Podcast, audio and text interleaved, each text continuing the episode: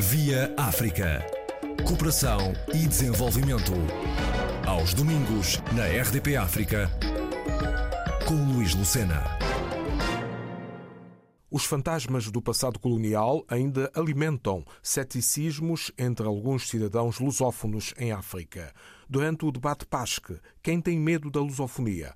Realizado via Zoom em 14 de maio de 2021, este foi o pano de fundo das intervenções como no essencial constatou Renato Epifânio, presidente do Movimento Internacional Lusófono. Quer dizer, no, essencial falou-se de, de, quem ainda resiste a esta, a esta ideia, levantando fantasmas uh, do passado, sendo que, além dos inimigos da lusofonia, permita-me, enfim, que use a expressão, uh, há, outra, enfim, há outro grupo de pessoas que, até porventura, será mais preocupante. Chamar-lhe-ia os indiferentes em relação à lusofonia.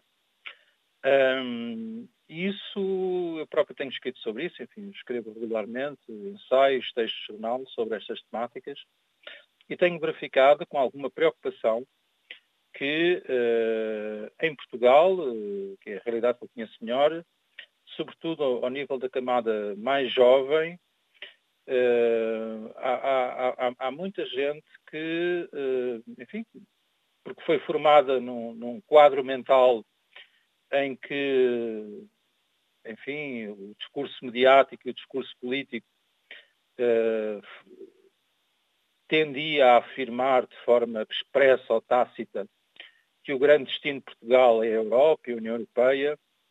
Um, eh, também por isso, ou sobretudo por isso, há de facto, sobretudo na, na geração mais jovem, alguma indiferença, isso preocupa, relativamente à lusofonia, relativamente ao que se passa nos países de língua portuguesa. Mas, apesar de tudo, isso ainda é, na minha percepção, uma minoria.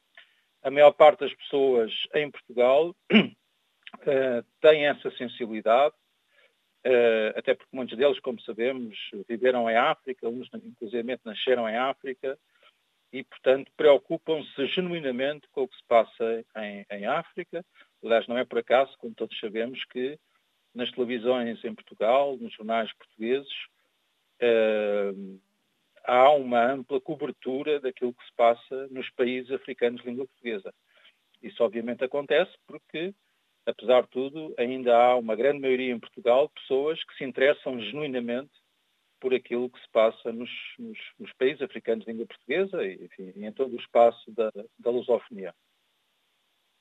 Como é que hum, estas pessoas uh, que vêm defender a lusofonia têm encarado esta hum, cooperação no âmbito da saúde, por exemplo, face à pandemia que agora vivemos, face às dificuldades que cada um dos países uh, tem a nível dos seus eh, se assim podemos chamar, se realmente existem os serviços nacionais de saúde uh, num século que consideramos já bastante avançado, que é o século XXI, em que muitas das coisas que hoje assistimos não deveriam estar a acontecer. Por exemplo, né, a nível da pobreza nos países, dificuldades de tratamento de patologias eh, simples nos hospitais, falta de condições.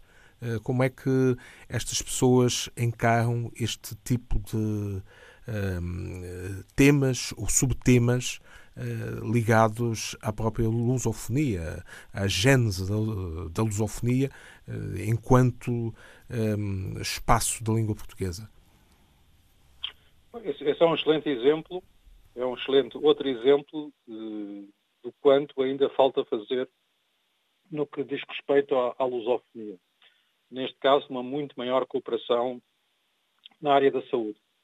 Enfim, apesar de tudo, sabemos que, que essa cooperação, uh, apesar de tudo, existe, no sentido em que, por exemplo, Uh, há, há, enfim, há dezenas, para não dizer centenas, de cidadãos anglo-africanos de língua portuguesa, ou seja, angolanos, guineenses, são tomenses, que, que inclusivamente vêm a Portugal receber assistência médica. Sabemos que uh, há ONGs e associações portuguesas e não só, brasileiras também, que vão à África promover essa cooperação na área da saúde.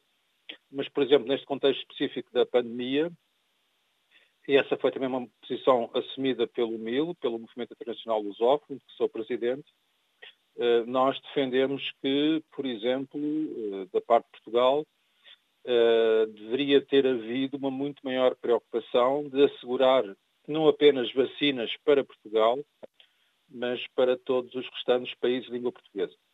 Enfim, sabemos que o governo português já, já anunciou publicamente que iria fazer a doação de, julgo que são 5%, 5 das vacinas que já recebeu.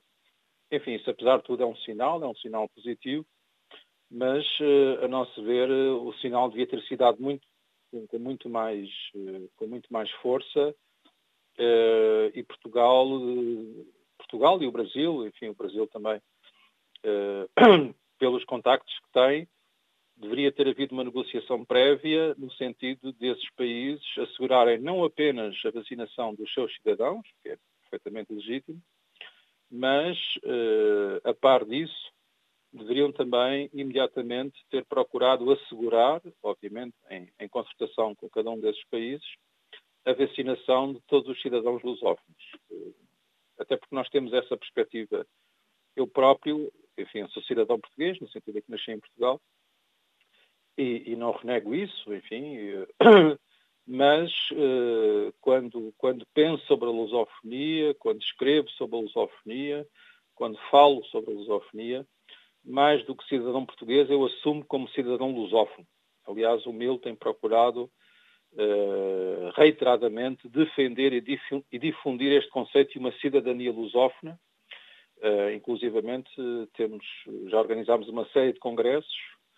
Este ano, no final de novembro, vamos organizar mais um desses congressos, os congressos da cidadania lusófona, onde desde logo procuramos defender e difundir esse conceito e, ao mesmo tempo, agregar associações da sociedade civil de todos os países de língua oficial portuguesa até para, uh, de alguma forma, colmatar essa falha que existe a nível dos, dos governos.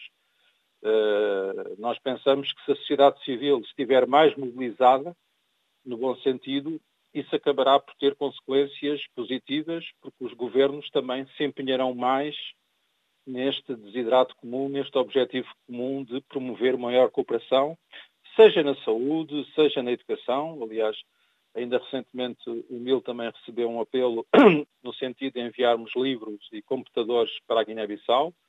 Estamos neste momento também a trabalhar nessa, nessa frente. Uh, enfim, se, se, muitas associações da sociedade civil fizerem também esse trabalho, naturalmente depois também será mais fácil para os governos, para os respectivos governos, aqui falo de todos,